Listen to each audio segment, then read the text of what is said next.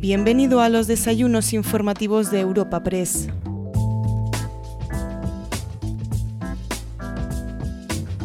Comenzamos un nuevo capítulo de los desayunos informativos Madrid en Europa Press para ofrecerte un encuentro con la delegada del Gobierno en Madrid, Mercedes González. Nuestra invitada de hoy ha sido presentada por la ministra de Industria, Comercio y Turismo, Reyes Maroto, quien ha dado paso a la delegada del Gobierno en Madrid para su exposición inicial. Tras repasar algunos puntos clave del encuentro informativo, como la delincuencia en Madrid y el plan del gobierno contra las bandas juveniles en la comunidad, además de la situación de los profesionales sanitarios tras la marcha convocada este mismo domingo, nuestra invitada charlará con la delegada de Europa Press en la Comunidad de Madrid, Cristina de la Rica, sobre estos y otros asuntos.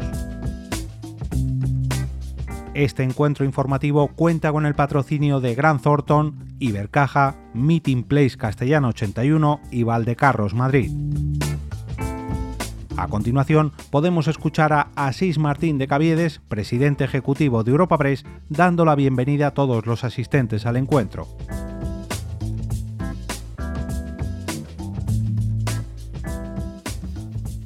Buenos días a todos. Señora ministra de Industria, Comercio y Turismo, bueno, y candidata por el Partido Socialista a las próximas elecciones a la Alcaldía de Madrid. Delegada del Gobierno, querida delegada, querida Mercedes, ponente invitada de hoy, tú eres la estrella invitada hoy. Consejero de Presidencia, Justicia e Interior de la Comunidad de Madrid, secretario de Estado de Seguridad, secretario de Estado de Política Territorial y Función Pública, presidente del Consejo Superior de Deportes, intentando veros a todos, secretario general de Presidencia del Gobierno, diputados, senadores, embajadores, autoridades, queridas amigas y queridos amigos. Bueno, bienvenidos todos y todas a este nuevo encuentro del Foro Madrid de Europa Press que organizamos, como sabéis, con Gran Thornton, con Ibercaja, con Valdecarros y con Castellana Meeting Place. Y tenemos a nuestra delegada del Gobierno como ponente invitada de hoy, me gustaría ser yo quien te presentara, pero hay alguien más importante en esta sala que yo, que es quien lo va a hacer. Señora ministra, por favor, adelante. He tenido un pequeño altercado, pero nada me, ha impedido estar aquí con, con, Mercedes presentándola. Primero, saludar al alcalde de Madrid, a los secretarios de Estado, consejeros, diputados, concejales, a los representantes empresariales y sindicales y también de la sociedad civil madrileña. Es para mí un placer estar con todos vosotros y presentar a Mercedes González, delegada del Gobierno en Madrid y secretaria general de la Agrupación Socialista de Madrid Ciudad. Si hay una palabra para comenzar esta presentación es la de compromiso. Compromiso que se materializa en una larga militancia en el Partido Socialista que, como a ella misma le gusta afirmar con orgullo, le supone llevar más tiempo de su vida en el PSOE que fuera de ella. Mercedes es en estos momentos la representación del Gobierno de Pedro Sánchez en nuestra comunidad, un cargo que desempeña de forma impecable, en el que pone toda la dedicación y el empeño para que su labor sea útil a los madrileños y madrileñas, asumiendo con autoridad tareas difíciles, muchas veces muy duras, y como ella misma cuenta, y han permitido descubrir en los cuerpos y fuerzas de seguridad del Estado personas con verdadera vocación, llenas de corazón y con un altísimo nivel de sacrificio.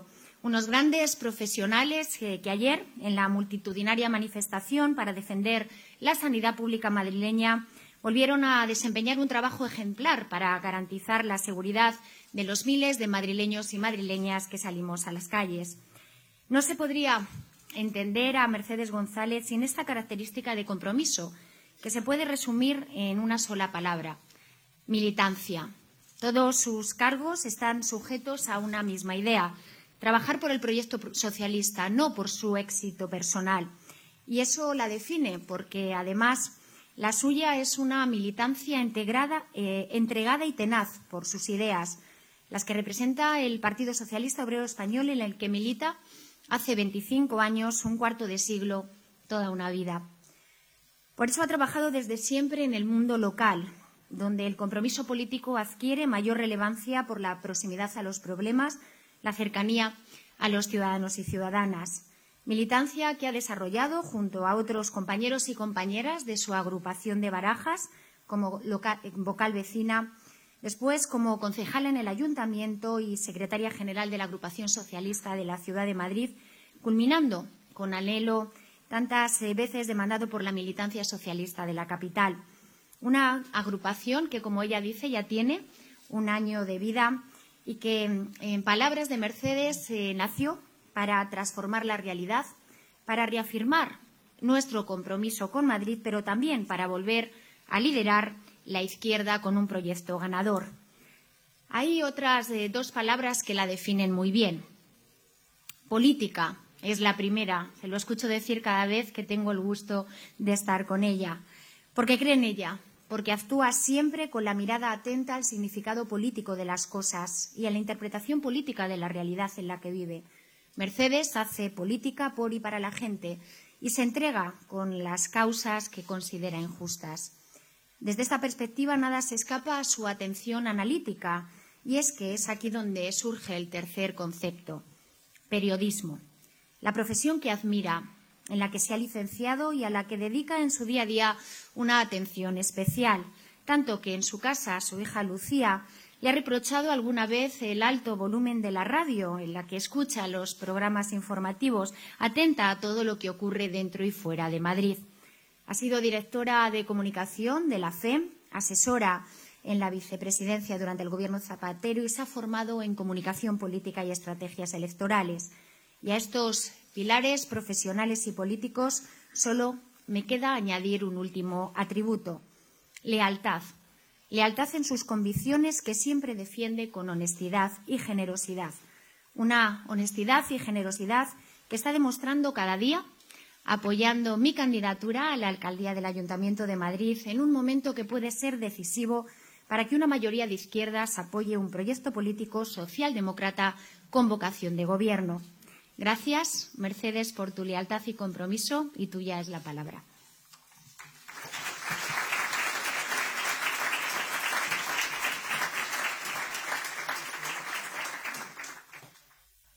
Embajador y embajadoras, secretarios de Estado de Seguridad, de Relaciones con las Cortes, de Política Territorial y presidente del Consejo Superior de Deportes, consejero de Justicia de la Comunidad de Madrid, delegado del Gobierno en Castilla-La Mancha, alcalde de Madrid, alcaldesa de Alcorcón, de Leganés y de Galapagar, secretario general de la Presidencia del Gobierno, subsecretario del Ministerio de la Presidencia, diputados nacionales y de la Asamblea de Madrid, concejales del Ayuntamiento de la capital, tanto de mi grupo municipal como de otros grupos políticos y del equipo de gobierno, secretarias generales de las organizaciones sindicales, miembros de la Comisión Ejecutiva del Partido Socialista, tanto a nivel federal como a nivel regional, como a nivel del Partido Socialista de la Ciudad de Madrid. Querido Padre Ángel, amigos y amigas, os agradezco muchísimo a todos y, a todas vuestra presencia, tanto física como online pero me permitirán que empiece agradeciendo la presentación a la ministra Reyes Maroto. De verdad que te lo agradezco de corazón. Como saben y que ella misma ha dicho, Reyes acaba de incorporarse recientemente a la política municipal, que como sabéis fue mi primer amor en política y con, el con la que he mantenido una pasión durante seis años. Querida Reyes, la verdad es que sabes que te deseo de corazón los mejores éxitos, grandes aciertos en esta nueva andadura, en la que sabes que siempre vas a contar con mi apoyo, como yo sé que cuento con el tuyo. Quiero agradecer también a Europa Press su invitación a este desayuno informativo, en el que tengo el honor de participar por segunda vez. La primera vez que estuve ante estos micrófonos fue el mismo día que cumplía tres meses en mi cargo y nuestro primer encuentro eh, se produjo eh, en ese día tan especial para mí y ahora eh, en este segundo, pues lo celebramos a escaso mes y medio de eh, cumplir dos años al frente de esta tarea tan apasionante como tan poco aburrida. Si echamos la vista atrás, recordarán que por entonces estábamos inmersos en una campaña electoral, en mitad de una legislatura algo absolutamente inédito en nuestra comunidad, que en principio surgió por un principio de desconfianza entre los socios de gobierno del Partido Popular a Ciudadanos, pero que elecciones más tarde en Castilla y León y en Andalucía lo que hemos podido comprobar era que era una maniobra política y electoral para deshacerse de su socio de gobierno, comenzando así la agonía de Ciudadanos como partido político. Por aquel entonces aún guardábamos restricciones horarias fruto de la pandemia, las mascarillas eran obligatorias y a pesar de que el COVID nos trajo la certeza de que cualquier cosa era posible y Filomena la seguridad de que nuestros ojos eran capaces de ver imágenes absolutamente impensables, aún nos quedaba por ver la erupción de un volcán en La Palma meses más tarde y una guerra a las puertas de Europa años después. Muchos han sido los hechos y las circunstancias impensables que hemos vivido en los últimos años, pero en todos ha habido siempre una constante. Un gobierno, el de España, con una misma determinación, proteger y avanzar. Dos ideas que definen la forma que tiene el Gobierno de España de enfrentar los problemas sobrevenidos que afectan a la mayoría social. Protegimos durante la pandemia, cuando salvaguardamos a los autónomos y a las autónomas con ayudas directas, cuando defendimos a nuestro tejido productivo con los créditos ICO o a las familias con el mayor escudo social de la historia de nuestra democracia. Las cifras, la verdad es que son absolutamente abrumadoras, pero fíjense en este dato. Desde marzo de 2020, cuando todo se para para protegernos del virus y salvar nuestras vidas, hasta diciembre del 22, el SEPE ha abonado en la Comunidad de Madrid 7.332 millones de euros en prestaciones por desempleo y subsidios a casi 800.000 madrileños y madrileñas. ¿Recuerdan la gran trinchera social del ERTE al inicio de la pandemia en marzo de 2022? 645.000 personas en nuestra comunidad autónoma se refugiaron en ella, recibiendo 2.617 millones de euros. ¿Saben cuántas personas estaban en ERTE en la Comunidad de Madrid en diciembre del pasado año, hace apenas mes y medio? 856. Por tanto, avanzamos. A pesar de todo y de todos, avanzamos. Porque esta protección no solo nos permitió evitar la destrucción de empleo o por lo menos conservarlo, sino que ha logrado que los empleos de nuestra región sean buenos empleos. Así, en 2022 se registraron en la Comunidad de Madrid más de un millón de contratos indefinidos. En 2021 apenas alcanzábamos el medio millón, lo que supone un incremento absolutamente espectacular de 627.000 contratos, casi un 140% más. Esta ha sido la dinámica que hemos seguido abordar los problemas con resolución, pero no para quedarnos en el punto de partida, sino para aprovechar las circunstancias, dando pasos de gigante en avances transformadores, con mejores condiciones y con más derechos. El Gobierno estuvo a la altura de la envergadura del desafío que teníamos enfrente, una pandemia inédita. Y tras el inicio de la guerra de Ucrania hace apenas un año, el Gobierno de Pedro Sánchez se marcó los mismos objetivos que entonces proteger. Proteger a la clase media, a la clase trabajadora y al tejido productivo de nuestro país. Y pese a los obstáculos, que no han sido pocos, la política del Gobierno nos ha permitido atravesar estas crisis sin que ni esta ni la anterior nos detengan. España ha avanzado, Madrid ha avanzado. 45.000 millones de euros destinados a proteger ante el aumento del coste de la vida a la clase media y a los trabajadores y trabajadoras. Gran parte de esta cifra mil millonaria ha recaído en nuestra región ya que al igual que Madrid fue una de las regiones más castigadas por el impacto sanitario, social y económico de la pandemia, es a día de hoy una de las comunidades autónomas que vive de manera más cruenta el impacto y las consecuencias económicas de esta guerra. Y es, por tanto, una de las regiones más beneficiadas por las medidas de cohesión social del Gobierno de Pedro Sánchez. Hagamos un pequeño análisis de nuestra región, pero no solo de cifras, sino de personas. Madrid es la provincia con más vehículos. Tenemos un parque automovilístico de casi cinco millones y medio. Está por aquí el jefe provincial de tráfico. En nuestra comunidad autónoma hay tres vehículos por cada cuatro habitantes, con lo cual estamos hablando de tres millones y medio que se han beneficiado de la bonificación del combustible hasta el 31 de diciembre. Pero, por otra parte, como saben, somos grandes usuarios del transporte público. Por ello, en el último cuatrimestre del año 2022, más de 630.000 personas se vieron beneficiados por la reducción del coste de Renfe y cercanías. Y en lo que llevamos de este 2023, ya son 360.000 madrileños y madrileñas los que disfrutan de las ventajas de los abonos de cercanías, media distancia y Avant. Como lo viven, saben que Madrid tiene una alta carestía de la vida. Por tanto, el escudo económico desplegado por el Gobierno, que nos ha llevado a que España sea ya el país con menor inflación interanual de toda Europa, supone un ahorro muy importante en todos y cada uno de nuestros gastos, y más aún si nos comparamos con los residentes en otras capitales europeas. Por esta carestía de la vida pagamos los alquileres más elevados de toda España junto con Cataluña. 428.000 viviendas de alquiler en nuestra comunidad se han visto o se verán beneficiadas por el límite del 2% a las subidas de las rentas a la hora de renovar sus contratos. A todo ello hay que sumar los 150 euros anuales de ahorro en cada hogar madrileño por ser uno de los países con el gasto energético más barato, gracias a esa solución tildada por el PP de timo ibérico y que ha pasado de ser una solución ibérica a ser una solución de todo el continente europeo.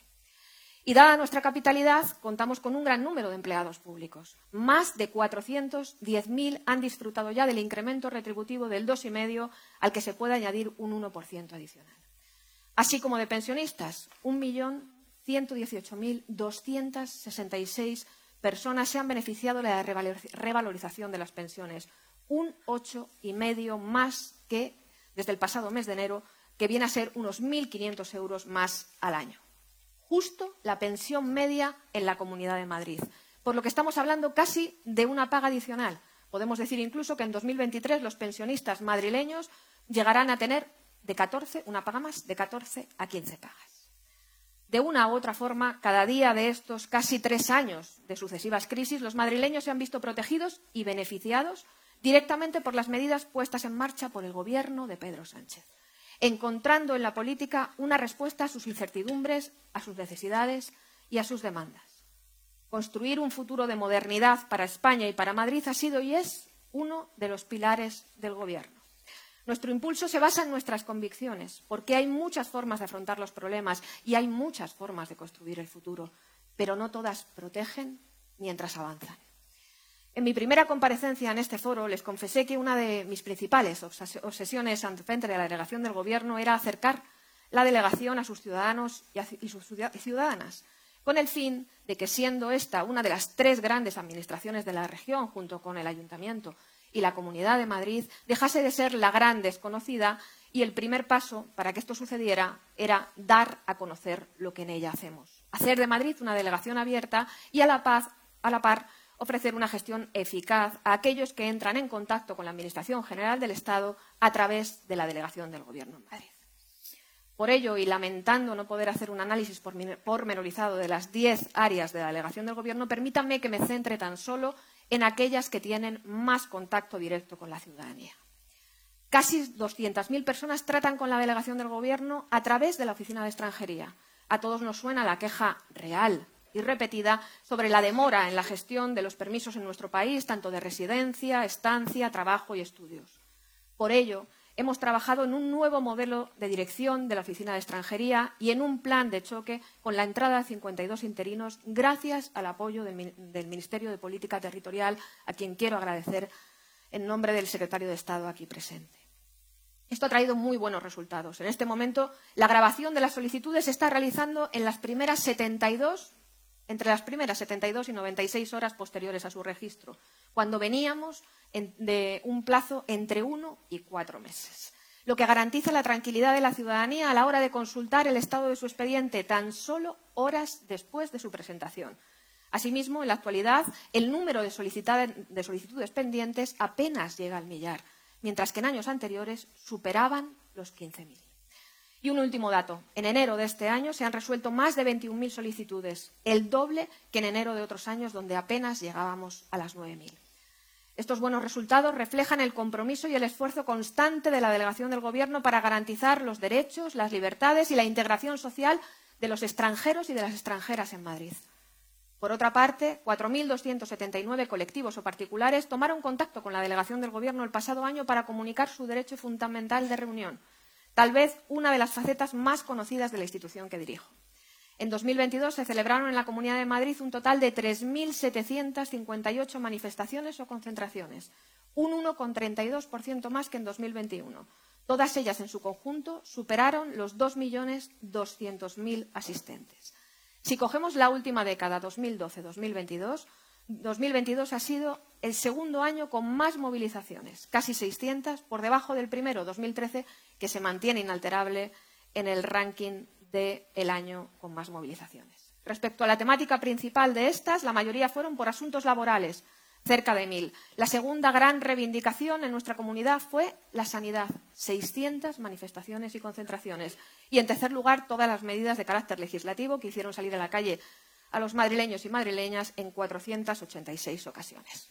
Y en cuanto a las más numerosas, fueron el orgullo con 700.000 personas, la manifestación en defensa de la sanidad pública del pasado mes de noviembre, que sumó 200.000 personas, y el apoyo al mundo rural y la caza del pasado mes de marzo, al que asistieron 150.000.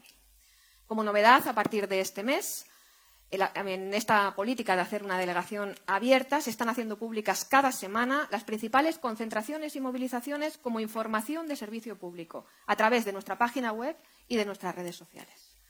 Respecto a la faceta más conocida de la delegación del Gobierno, que es proteger el libre ejercicio de los derechos y libertades, garantizando la seguridad ciudadana a través de las fuerzas y cuerpos de seguridad del Estado, Madrid cerró el pasado año 2022 con 20.903 efectivos de Guardia Civil y Policía Nacional. Más de 7.000 agentes de Guardia Civil, casi 14.000 policías nacionales, una cifra inédita en la historia de nuestra comunidad que ha logrado revertir el proceso de reducción de plantillas tras unos tremendos recortes en un servicio público esencial realizado por gobiernos anteriores que nos situaba en mínimos insostenibles. Si queremos ampliar y fortalecer el, el, espacio de libertad, de libertad real, con el que ejercemos cada día nuestros derechos, si queremos estar al lado de los más vulnerables, solo existe un camino, la inversión. La inversión en más personal, mejor dotado y con más recursos. Y digo bien inversión y no gasto, porque la inversión en seguridad, la inversión en servicios públicos no es un gasto, es una necesidad en el presente y una apuesta de futuro. Para mejorar nuestro espacio de libertad, para garantizar el ejercicio de los derechos de todos y de todas, pensando siempre y en primer lugar en quienes más lo necesitan. Porque la seguridad no es ni puede ser un privilegio exclusivo de quien puede pagársela. La seguridad es un derecho de todos y de todas que garantiza nuestra verdadera libertad. Por ello, agradezco al Ministerio del Interior y a su secretario de Estado de Seguridad aquí presente el compromiso rotundo que tienen con esta política y el apoyo que le están dando permanentemente a Madrid. Y al jefe superior de policía, a don Manuel Soto, y al general de la Guardia Civil, a José Antonio Berrocal, por el esfuerzo que están haciendo en que Madrid sea una región cada vez más segura. Y si a la inversión le sumamos capacidad, experiencia y entrega de grandes profesionales con una fuerte vocación, tenemos como resultado la cumbre de la OTAN celebrada en junio del pasado año, en la que nuestra ciudad se convirtió durante 72 horas en la capital del mundo, dejando un balance de cero incidentes y cero detenidos.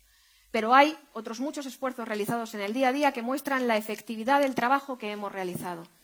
Comparando 2022 con el último año de, normalidad, 2019, en demarcación de Policía Nacional descendieron las infracciones penales casi un 3%, un 2,84. 9.423 infracciones menos. Y aunque en demarcación de Guardia Civil, comparando el mismo periodo, es cierto que se produjo un incremento del 6%, si aislamos la ciberdelincuencia, estaríamos hablando de un 5% de, de descenso en el índice delincuencial habitual. En esta era de la tecnología digital, la actividad delictiva ha aprendido a tomar nuevos rumbos y moverse por vías muy distintas a las tradicionales, por ello, me gustaría dar unas pinceladas de la importante variación que se está produciendo en las tendencias delictivas en nuestra comunidad, que no es ni más ni menos que un indicativo de los cambios sociales que hemos vivido tras la salida de la pandemia, con un reflejo directo en los delitos de lesiones eh, graves, aumentando un 13% en Guardia Civil con respecto al 2019 y de un 17,4% en Policía Nacional, así como un incremento de las estafas, dada la variación en los hábitos de consumo de la ciudadanía que han convertido en habitual las compras online. Sin embargo, tanto en demarcación de Guardia Civil como de Policía Nacional se observa un descenso muy importante en las modalidades delictivas más habituales, que son precisamente los delitos que mayor alarma social generan. Estamos hablando de una reducción muy importante entre un 20 y un 40% de la tipología de todos los robos con violencia, tanto contra el individuo como contra el patrimonio, viviendas, trasteros y establecimientos. Con esta foto eh, podemos concluir que tras la pandemia, en Madrid, a la hora de delinquir, es cierto que se ha incrementado la agresividad y, por tanto, se actúa con mayor violencia, entrando con fuerza un nuevo escenario del delito que se produce básicamente en la red. Si tuviéramos que hacer un retrato robot la víctima principal se tendría sin duda cara de mujer. Las agresiones sexuales han aumentado un 23,68 con respecto al 2019 en demarcación de Guardia Civil y un 57,14 con respecto al mismo periodo en demarcación de Policía Nacional. La violencia de género ha crecido casi un 11% en territorio de Guardia Civil y un 28% en Policía Nacional. El año pasado perdimos a siete mujeres y a una menor víctimas de esta lacra en la Comunidad de Madrid, más los cinco huérfanos que perdieron a sus madres. Datos que dejan en evidencia la inaceptable doctrina negacionista que banaliza esta terrible realidad, pero que nos reafirma en la necesidad de redoblar nuestro fuerte compromiso político en contra de esta lacra. Como saben, desde la delegación del Gobierno, a través de la Unidad de Coordinación contra la Violencia sobre la Mujer, hemos reforzado la adhesión de los municipios de nuestra región al sistema de seguimiento integral en los casos de violencia de género, el sistema conocido como Biogen para que tanto las fuerzas y cuerpos de seguridad del Estado como las policías locales colaboren, tengan información y, sobre todo, protejan a las mujeres que están amenazadas. Es un sistema que realiza una mm, labor preventiva a través de los planes de seguridad personalizados que nos permite hacer predicciones del riesgo potencial para dar una protección real y efectiva a las mujeres. Hoy, en la Comunidad de Madrid, existen 9.489 casos activos, casi 9.500 mujeres y menores víctimas de violencia de género. Más de 7.000 de estas víctimas están vigiladas gracias a los convenios que hemos firmado con 33 ayuntamientos. Algunos de los presentes son conocedores de la importancia que doy al plan director de la mejora de la seguridad de los entornos escolares, ya que no solo me parece una de las actuaciones más bonitas que realizamos desde la delegación en coordinación con Policía Nacional y Guardia Civil y desde el área de educación, sino que me parece de las más importantes para desarrollar con toda su fuerza una de las herramientas más eficaces con las que cuentan los menores y la comunidad educativa para hacer frente a muchos riesgos para la seguridad de nuestros escolares y fomentar también la confianza y el acercamiento de los estudiantes a las fuerzas y cuerpos de seguridad del Estado. Por ello, el primer objetivo que nos hemos marcado para este vigente curso 2022-2023 se centra básicamente en volver a la normalidad, superando las 11.000 charlas que se dieron en el último curso 2018-2019 a los alumnos y alumnas, llegando así a más de 300.000 en toda la Comunidad de Madrid, poniendo el foco en algunos temas que son especialmente sensibles en nuestra sociedad y que han llegado a las aulas, como la igualdad y la violencia de género, para ello nos hemos marcado la ambiciosa meta de aumentar estas charlas en más de un 70% en este curso. Las cifras indican claramente por qué. Para superar las 1.300 charlas cuando acabemos en junio, con lo que llegaríamos a más de 32.000 niños y jóvenes. También queremos potenciar las charlas sobre el alcohol y las drogas porque la relación adictiva a determinadas sustancias de nuestros jóvenes se está volviendo una realidad cada vez mayor. Tenemos que incrementarlas más de un 60% y superar las 1.300 charlas, con lo que llegaríamos a más de 32.000 jóvenes. Por último, debemos impulsar las actuaciones contra el acoso escolar más de un 20%, hasta superar las 2.700 charlas y llegar a más de 65.000 alumnos, pero no podemos olvidar ni relegar una parte fundamental de ese plan director, los docentes. Por ello queremos duplicar las charlas a la comunidad docente. Ellos y ellas son los testigos directos de las situaciones de riesgo del alumnado y en muchas ocasiones no saben ni a quién ni dónde recurrir. Como saben, el curso pasado la delegación del Gobierno dio un importante impulso a las charlas sobre bandas juveniles, multiplicándose por cuatro sobre el curso anterior hasta alcanzar las 816. Este curso escolar, el aumento de este tipo de charlas sigue siendo absolutamente exponencial. En el primer trimestre se dieron 425, llegando a más de 11.000 alumnos. Esto supone ocho veces más que en el mismo periodo del curso anterior. Como pueden ver, hay un firme compromiso de la delegación del Gobierno por informar, formar y, por tanto, por prevenir, actuando sobre la educación, que es cierto que no cambia el mundo, pero sí cambia a las personas que tienen que cambiar el mundo. Como saben, a finales de 2021 comenzó a detectarse básicamente en la ciudad de Madrid y en algunos municipios de la región que bandas juveniles de carácter violento estaban empezando a activarse. Así, a finales de noviembre se diseñó, se diseñó un plan operativo por parte de la Jefatura Superior de Policía que entró en funcionamiento en nueve distritos de la capital y dos municipios de la comunidad. Pero tras el fallecimiento, el primer fin de semana del, del mes de febrero, de dos jóvenes en el distrito de Usera y de Centro, y una grave agresión en el municipio de Parla, esta operación se rediseñó y se convirtió en un plan que en principio fue de choque y ya es estructural contra las bandas juveniles de carácter violento. Formado por un dispositivo de más de 500 agentes de Policía Nacional que se desplegaron por 11 distritos de la capital y eh, más el municipio de Parla. El pasado viernes se cumplió un año desde su puesta en marcha y un año después continúa vigente en 12 distritos de Madrid y en cuatro municipios, con un resultado de 140.161 identificados, 1.728 detenidos, 837 armas incautadas y 6.286 actas de droga. En cuanto a la demarcación de Guardia Civil, se desplegaron más de 800 agentes por nueve localidades en las que estaban identificados la acción de estos grupos. Un año después, únicamente se observa la presencia de grupos juveniles violentos en cinco localidades, la mitad que en 2021, y tan solo con actividad en dos, en Valdemoro y Galapagar, motivo por el cual se ha intensificado la actividad policial. El resultado de la actuación en la demarcación de Guardia Civil a lo largo de este año de vigencia del plan de actuación contra las bandas juveniles ha sido de 26.520 identificados, 132 detenidos, 143 armas incautadas y 3.196 actas de droga. Detrás de estas cifras, de estos números y de los datos que les he ido presentando hay muchas personas. A un lado hay personas que reciben los beneficios de las políticas del Gobierno, muchas personas atendidas en el mar de dificultades que hemos ido atravesando, millones de personas en nuestra región que han podido sentir que en la adversidad no estaban solas, porque contaban con servicios públicos adecuados a sus necesidades, gracias a un Gobierno que ha trabajado sin vela para ello. Un Gobierno sensible que se ha esforzado por encontrar soluciones mirando a los ojos de la gente y no dándoles la espalda, teniendo muy claro que en estas crisis el esfuerzo debía salir de quien más tiene y no de las costillas de quienes más las sufren. Pero para que esto haya sido posible hay otro lado, el de los grandes profesionales, hombres y mujeres con vocación de servicio público, que dejan cada día lo mejor de sí mismos para asegurar el bienestar de sus conciudadanos y conciudadanas, llegando a veces a un sacrificio que va mucho más allá del esfuerzo cotidiano. A ellos y a ellas quiero darles las gracias. A los funcionarios y funcionarias de la delegación del Gobierno, que son quienes están a pie de obra cada día y que muchos de ellos están hoy aquí. A la subdelegada, a la secretaria general y a todos sus equipos y a mi gabinete, que es quien tiene entre las múltiples tareas la más dura de soportarme, y a todas y a cada una de las áreas. Y, por supuesto, a las fuerzas y cuerpos de seguridad del Estado.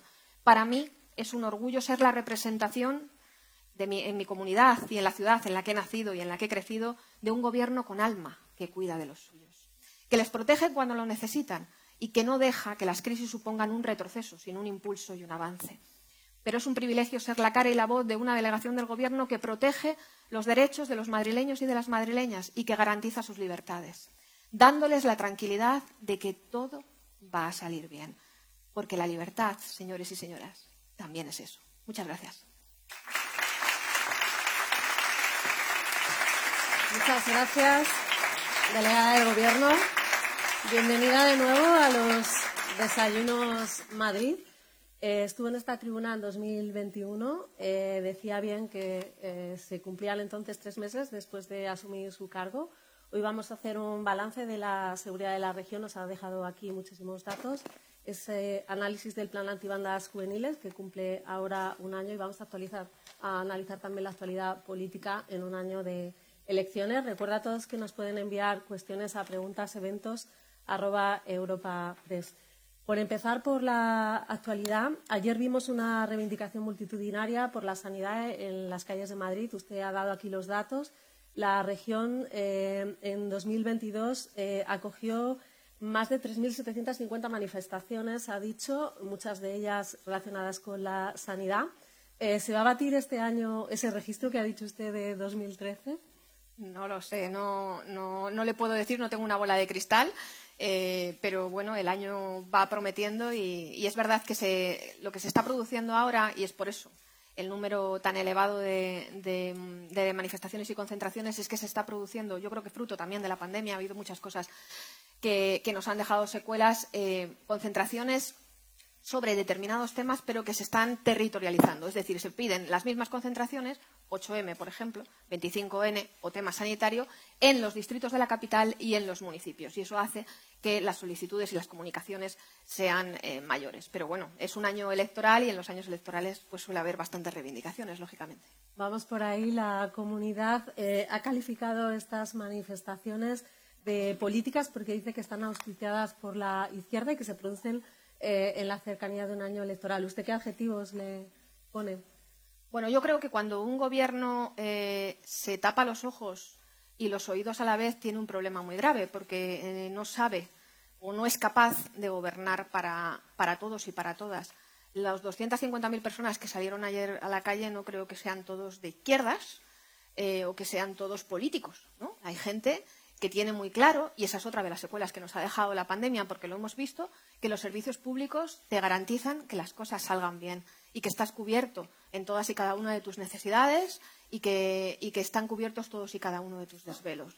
En la Comunidad de Madrid, desde hace muchos años, eh, estamos viendo cómo se está desmantelando todos los servicios públicos y la gente en la sanidad se ha dado cuenta de que, de que, los servicios públicos sanitarios te salvan algo tan importante y tan único como la vida. Y es por lo que esa gente, con matiz o sin matiz político, con reivindicación absolutamente social y legítima, sale a la calle a defender su sanidad, su salud y, en definitiva, su vida.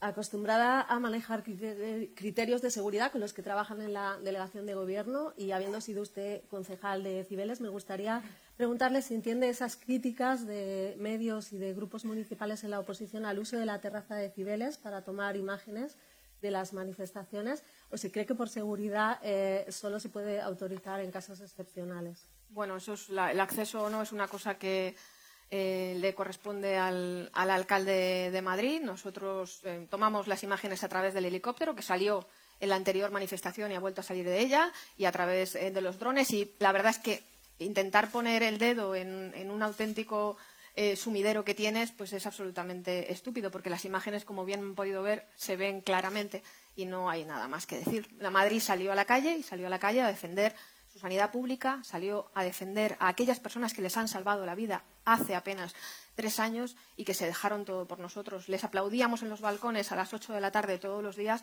pero luego les hemos dado la espalda. Y el Gobierno de la Comunidad de Madrid lo que tiene que hacer es eh, ser rápido e intentar de una vez por todas revertir todas las políticas que lleva labrando todos estos años. El viernes acudía usted a los juzgados para declarar por una denuncia formulada contra la delegación por una supuesta prevaricación, por eh, cambiar la ubicación de una concentración. Eh, su antecesor en el cargo, que nos acompaña hoy aquí, José Manuel Franco, también tuvo que afrontar una denuncia, en este caso por el 8M, que acabó archivándola el juez. ¿Usted cree que en este caso el final va a ser el mismo? Sí, porque niego la mayor. No se cambió en ningún momento la ubicación de ninguna eh, manifestación en la Plaza de las Cortes. Eh, la asociación querellante solicitó manifestarse en contra de la ley de memoria histórica. Hablábamos del número elevado de, reivindicaciones que se producen en la ciudad de Madrid, o en la comunidad de Madrid también, a, lo largo de, determinadas eh, determinados desarrollos de, ley. El año pasado fueron básicamente la ley trans, eh, el tema también de, la ley de bienestar eh, animal que nos ha acompañado también y la ley de memoria histórica. Y en este caso estamos hablando de una asociación que se manifestaba en contra de la ley de memoria histórica. Pidió el emplazamiento en la Plaza de las Cortes y hay tres criterios absolutamente objetivos. El primero, el número de personas. Estas personas comunicaron que iban a ser 200, fueron 250 a partir de 150 tienen una ubicación dentro de la Plaza de las Cortes. Menos de 150 tienen otra ubicación dentro de la Plaza de las Cortes. Y ya cuando son muchos más tienen otra ubicación dentro de la Plaza de las Cortes. Ese es el primer criterio objetivo. El segundo criterio objetivo es si el Congreso de los Diputados comunica o no comunica si hay sesión plenaria o no hay sesión plenaria. El día de esta asociación había sesión plenaria. El día de la asociación con el que ellos se comparan también había sesión plenaria.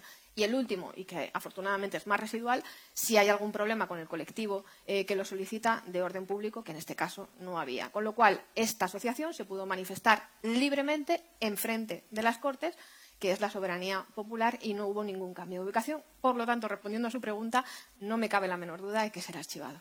Usted ha citado el 8M. ¿Cómo va el preparativo del dispositivo este año? Parece que no va a haber unidad entre los colectivos mm, feministas. Se han solicitado dos marchas diferentes y además está de fondo esa polémica reforma de la ley del solo sí, Bueno, ya el año pasado, que yo estaba como delegada Em, ya hubo dos manifestaciones del movimiento feminista. Este año nos encontramos con, lo mismo. La coordinadora del 8M ha comunicado una manifestación y otro grupo eh, de mujeres también ha, comunicado la suya. Hemos hablado con, con ambas, nos hemos reunido eh, con ambas y estoy completamente convencida de que las mujeres saldrán a reclamar sus derechos y, a, defender su igualdad en un momento en el que se está en cuestión eh, y se está poniendo en cuestión por parte de la ultraderecha ese principio básico de igualdad. Y como le he dicho al inicio de estas preguntas, lo que se produce también son pequeñas concentraciones, comunicaciones de concentraciones en determinados municipios y en distritos de la capital también en torno al 8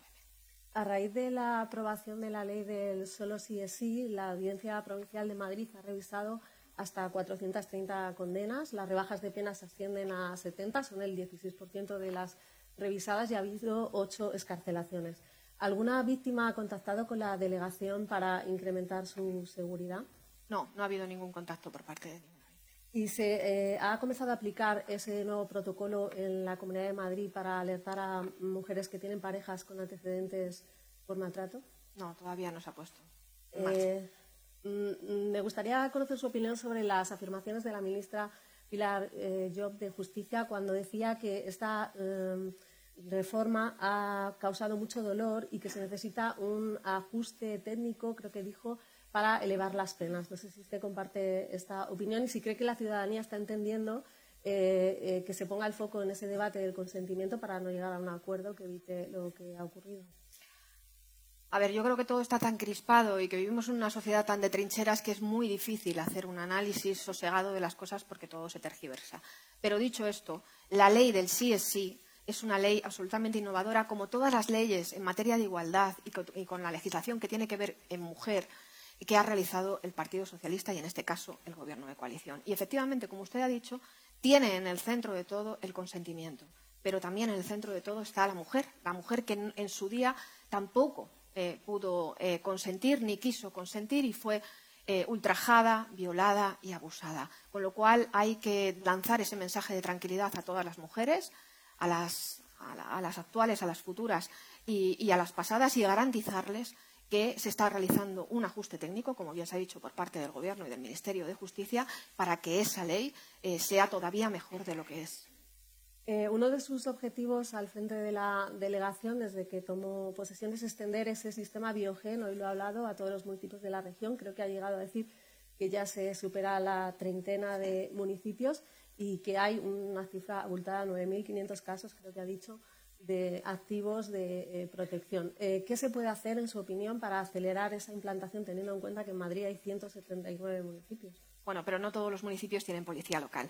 Eh, en aquellos municipios donde no está el sistema de coordinación, tanto Policía Nacional como Guardia Civil, tienen simplemente ellos la coordinación y la, seguridad de todas esas víctimas, con lo cual las mujeres están plenamente protegidas. Sí que es verdad que el Ministerio eh, del Interior, a raíz del diciembre tan, complicado con el que cerramos el, pasado año, ha, puesto en marcha una serie de medidas que están aplicando las fuerzas y cuerpos de seguridad del Estado, como una mayor presión y vigilancia de todas las víctimas, una mayor eh, vigilancia y también presión a aquellos eh, agresores, tener en cuenta una vigilancia a aquellas mm, víctimas resistentes que no quieren eh, denunciar y que, siguen viviendo con cada uno de sus agresores, una coordinación más especial también con servicios sociales, tener eh, y pedir, solicitar las famosas pulseras Cometa, que en la Comunidad de Madrid hay 289 mujeres que tienen ese eh, sistema y eso, pues ese refuerzo que se está haciendo por parte del Ministerio del Interior y que se está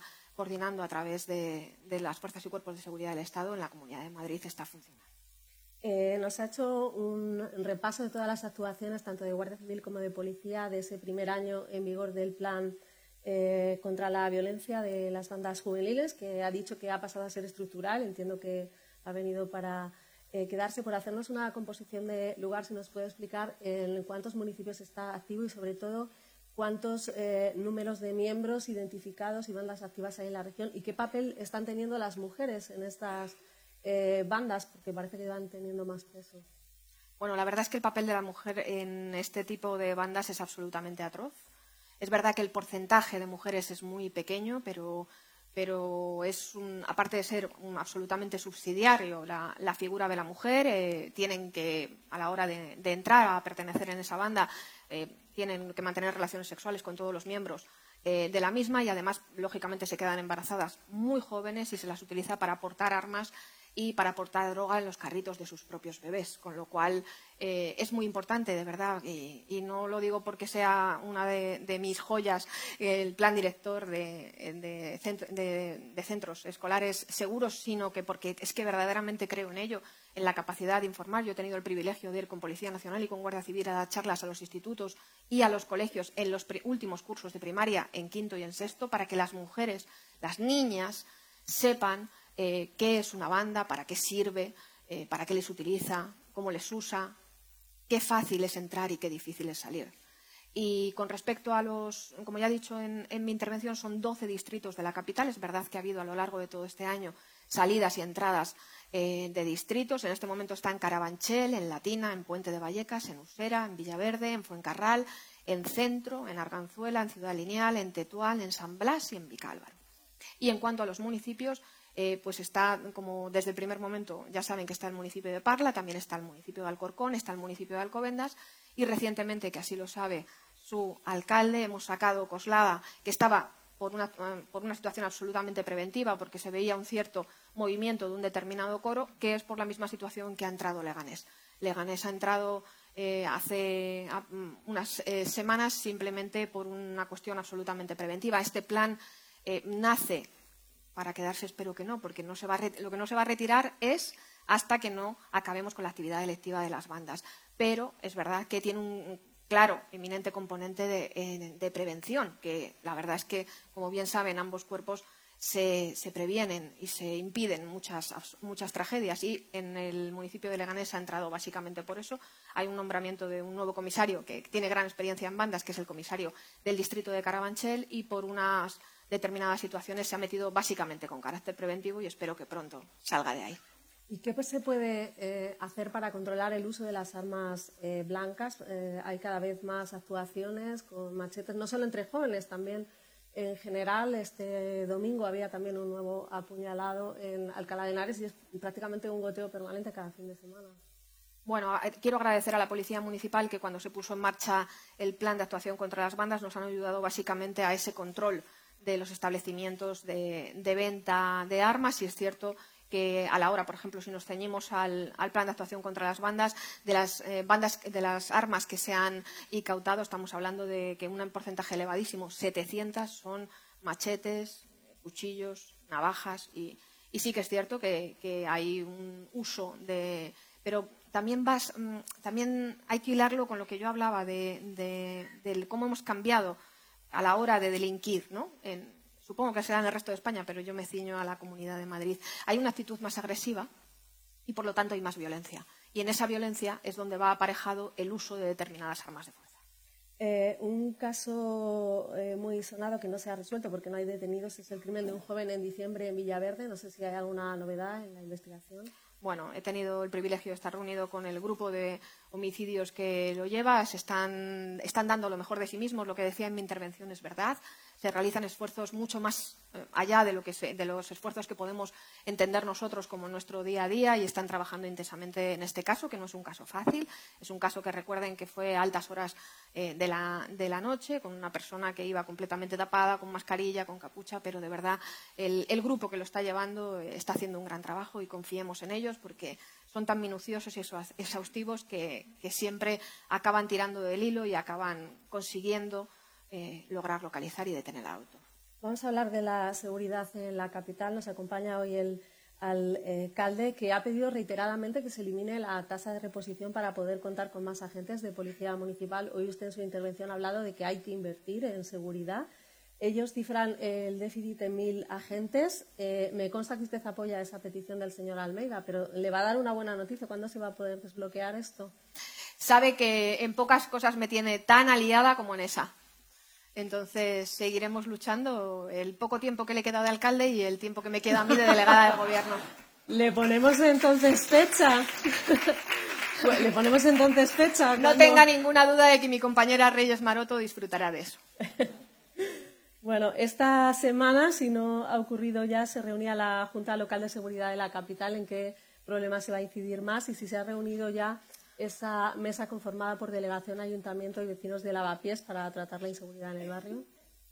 Bueno, con respecto a la Junta Local de Seguridad, me permitirán que no, que no avance porque es el viernes, eh, lo compartimos eh, ambos y, ahí daremos una rueda de prensa y contaremos los datos, que solamente puedo decir que los datos de Madrid ciudad son muy buenos y tengo que agradecer mucho a la Jefatura Superior de Policía y a las 18 comisarías de distrito que se dejan eh, la vida. Y con respecto a la mesa de lavapiés, además está por aquí el concejal de centro, se reunió la semana pasada y funcionó muy bien. La gente está Em, los, vecinos reconocen la tarea que se está haciendo, reconocen el trabajo de Policía eh, Nacional y la sensación, no solamente la sensación, sino que los datos eh, de seguridad son cada vez mejores y, como bien saben, porque no es noticia, eh, afortunadamente la situación en Lavapiés está contenida, con un gran despliegue por parte de Policía Nacional y en esa mesa se, reunió. Faltaba la Comunidad de Madrid, que en las siguientes reuniones acudirá y es una mesa en la que estamos presentes todos con un carácter, como lo que dije desde el primer momento,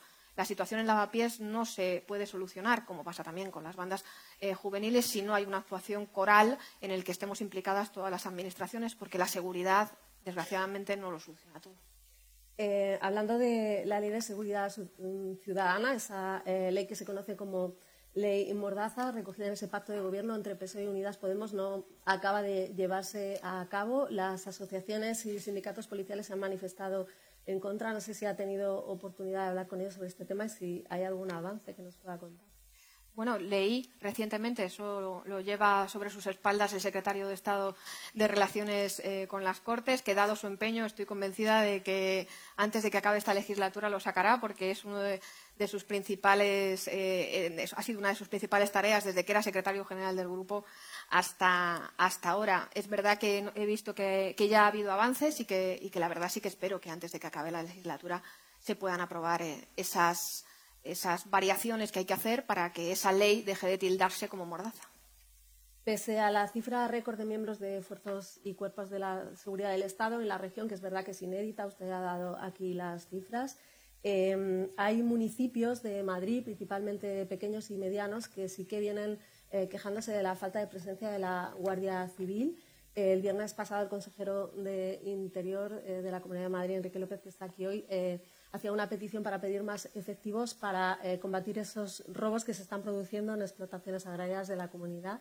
¿Se ha descuidado la seguridad en el mundo rural frente a los grandes núcleos de la región? Bueno, son muchos temas. en principio, el tema de los efectivos de la Guardia Civil. Es cierto que el general y yo que como decía mi madre, nos ha hecho la boca un fraile, Padre Ángel, no se moleste, eh, pedimos muchos más efectivos de, guardia, civil.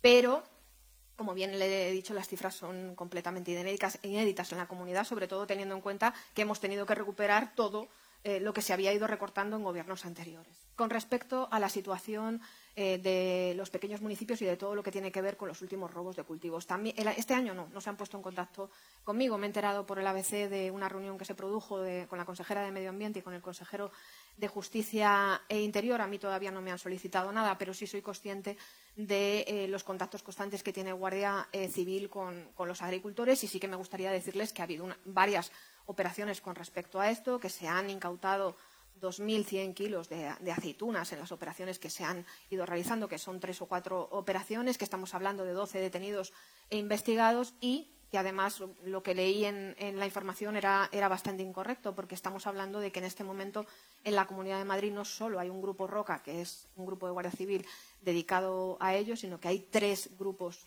eh, ROCA más uno que está ya en la Dirección General a punto de aprobarse y estamos otro para poner otro en estudio, con lo cual en cinco compañías tendríamos un grupo roca. Yo no creo que se haya desatendido, sí que es cierto que es verdad que la zona, también fruto de la pandemia, hay que hacer un gran análisis de cómo hemos salido de esta. Es verdad que toda la parte de, más despoblada o más, de, más rural, eh, que es la que cubre eh, Guardia Civil, sí que se ha visto incrementada su población considerablemente, fruto de ese cambio que hemos tenido de, residencia una vez que, salió que entró la pandemia en nuestras vidas.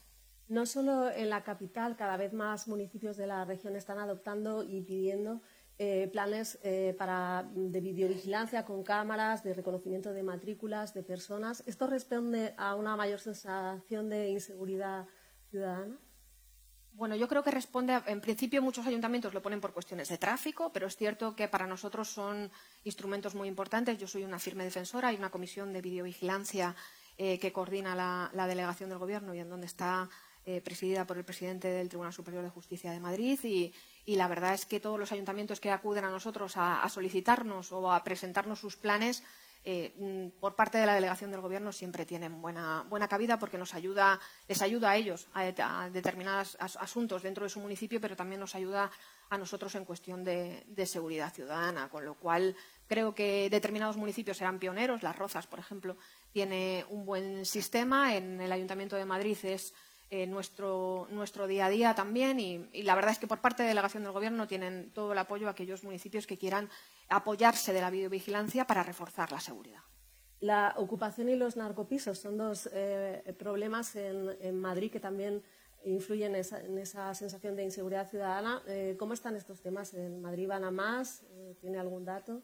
Bueno, hay determinados distritos que no se puede negar que existe un problema de ocupación y, sobre todo de una ocupación vinculada a los narcopisos y a los narcoburdeles, que también es eh, muy importante ese matiz y hay determinados distritos que están siendo muy castigados, pero en líneas generales eh, la ocupación en Madrid, eh, tanto en la ciudad de Madrid como en la comunidad de Madrid, como bien verán porque ya no es noticia, la verdad es que no ha dejado de ser un problema ya desde hace tiempo. Se van a conocer en breve ese balance de criminalidad de 2022, esos datos eh, de interior. Usted ha dado aquí algunos datos de noviembre que marcan ya tendencias. Ha dicho eh, que pese a que hay un descenso en ciertos delitos que son los más comunes y que son eh, más agresivos, ¿no? que se nota ese aumento. ¿Qué nos vamos a encontrar en esa estadística en, en, Madrid, aunque no tenga esa bola de cristal que me decía? esa tendencia marcada, por ejemplo, em, hace varios años que ya lo encontramos en los titulares em, eh, noticias sobre agresiones al colectivo LGTBI. Igual es porque ha habido un descenso, cómo van los delitos de odio. Bueno, en lo que nos vamos a encontrar es, como he dicho, eh, un incremento de la agresividad, un incremento de la violencia que se va a ver en un incremento en los fallecidos, en los homicidios, en los asesinatos en la Comunidad de Madrid. Eso está claro por una parte y sí que es verdad que han incrementado las lesiones y que han incrementado todos los problemas, sobre todo en territorio de Guardia Civil, que tienen que ver con, orden público. Pero, como les he dicho, estamos hablando de que todos los delitos mm, más habituales, que son los que generan mayor alarma social, como es los robos con violencia, con intimidación, tanto a personas como al patrimonio, esos han descendido importante, de una manera muy importante, entre un 20 y un 40%. Es un descenso eh, muy significativo. Y con respecto a los delitos eh, de odio, tengo que decir que cuando entré en esa misma eh, tribuna, cuando estaba cumpliendo mi tercer mes como delegada del Gobierno, saben que para mí era muy importante y, tengo que decirles que, en la zona de, Policía Nacional, que es la zona con mayor número de personas, porque estamos hablando de la ciudad de Madrid,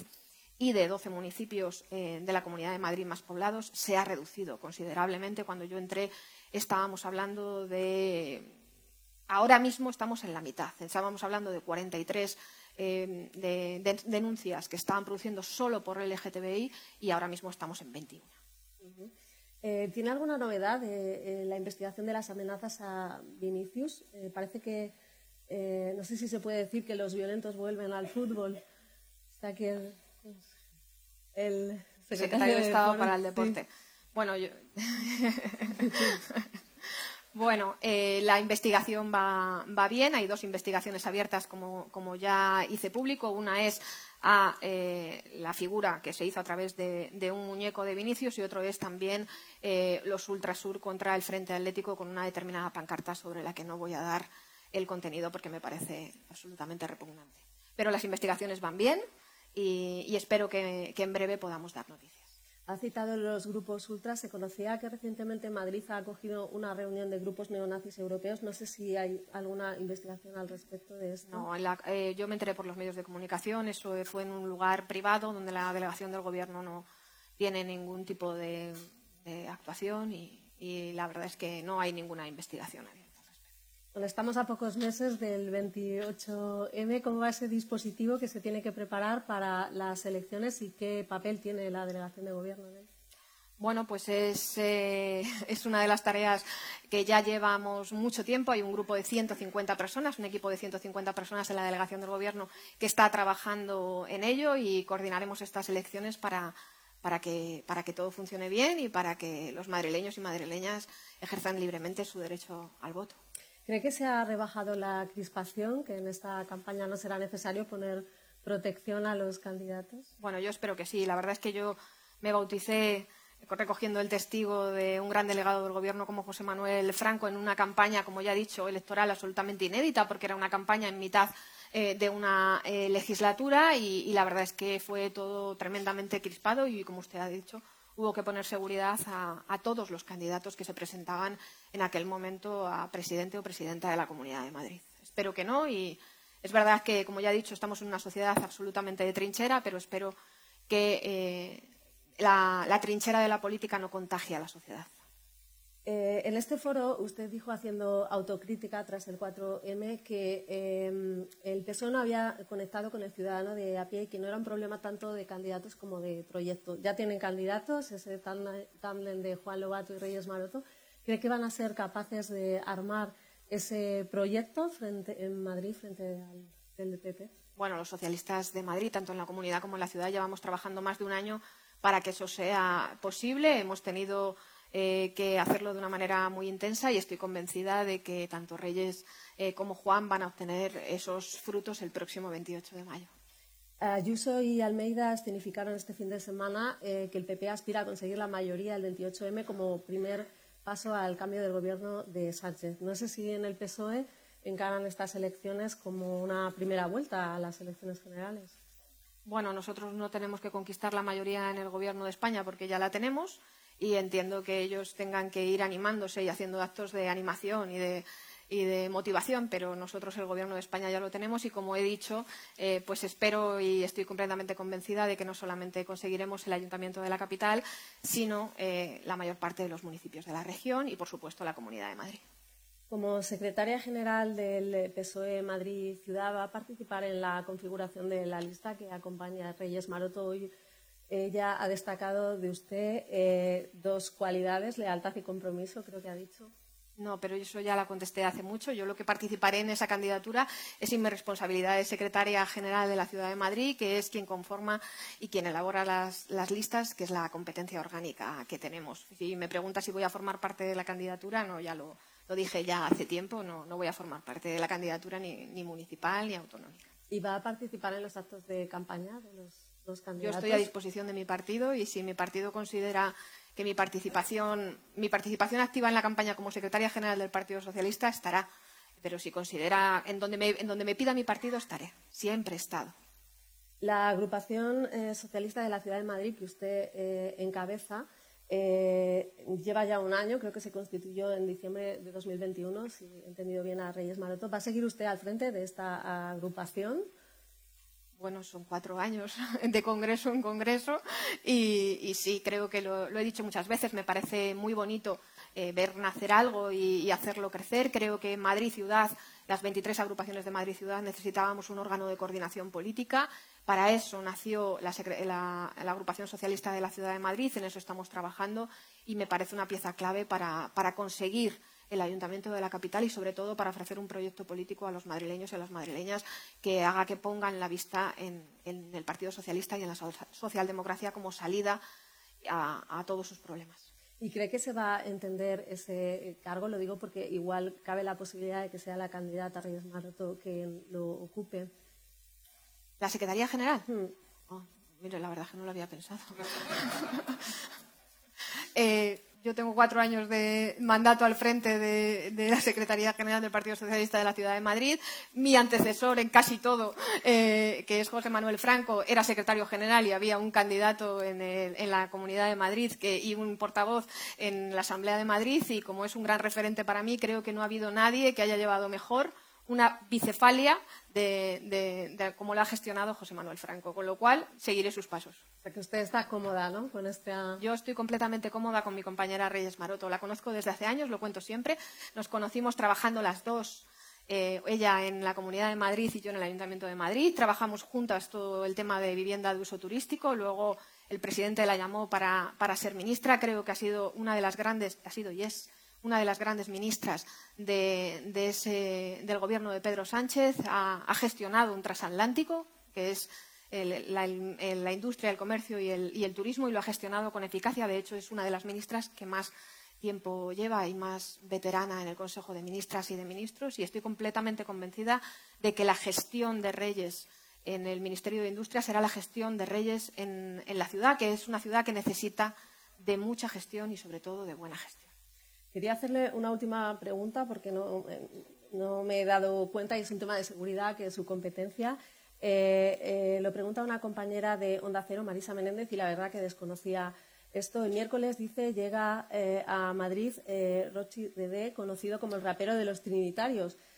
¿Van a activar un dispositivo especial para que no suceda como en Fuenlabrada? No estamos trabajando, bueno, eh, yo, para que no suceda como en Labrada, ahora lo explico, ¿vale? Eh, porque en Fuenlabrada eh, sucedió, desgraciadamente, pero hubo un operativo, se estuvo trabajando la noche anterior y tengo que decir que, lógicamente, como siempre pasa en determinados momentos, justo ya estaban acompañando a, las pocas personas que quedaban hacia la estación a las seis de la mañana hacia la estación de cercanías en, en, Fuenlabrada es cuando se produce algo que desgraciadamente no se pudo evitar y muchas veces es imprevisible que fue mm, un tiro a, traición a, la persona que, fue fallecida. Pero ahí había un dispositivo y un dispositivo que se coordinó con eh, la comisaría local de, Fuenlabrada y, bueno, desgraciadamente pasó lo que pasó. Y en este caso igual, ya lleva el jefe superior de policía desde la semana pasada con ese operativo, será en una conocida discoteca eh, de la capital y créanme que está en sus manos, por lo tanto está en muy buenas manos.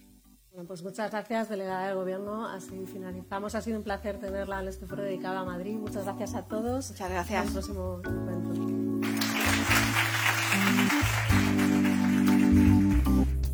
Despedimos esta entrega de los desayunos informativos de Europa Press invitando a todos nuestros oyentes a descubrir el resto de episodios de este programa, así como los distintos podcasts de nuestra red a través de europapress.es barra podcast. Recuerda que puedes encontrar todos ellos en las principales plataformas de podcasting.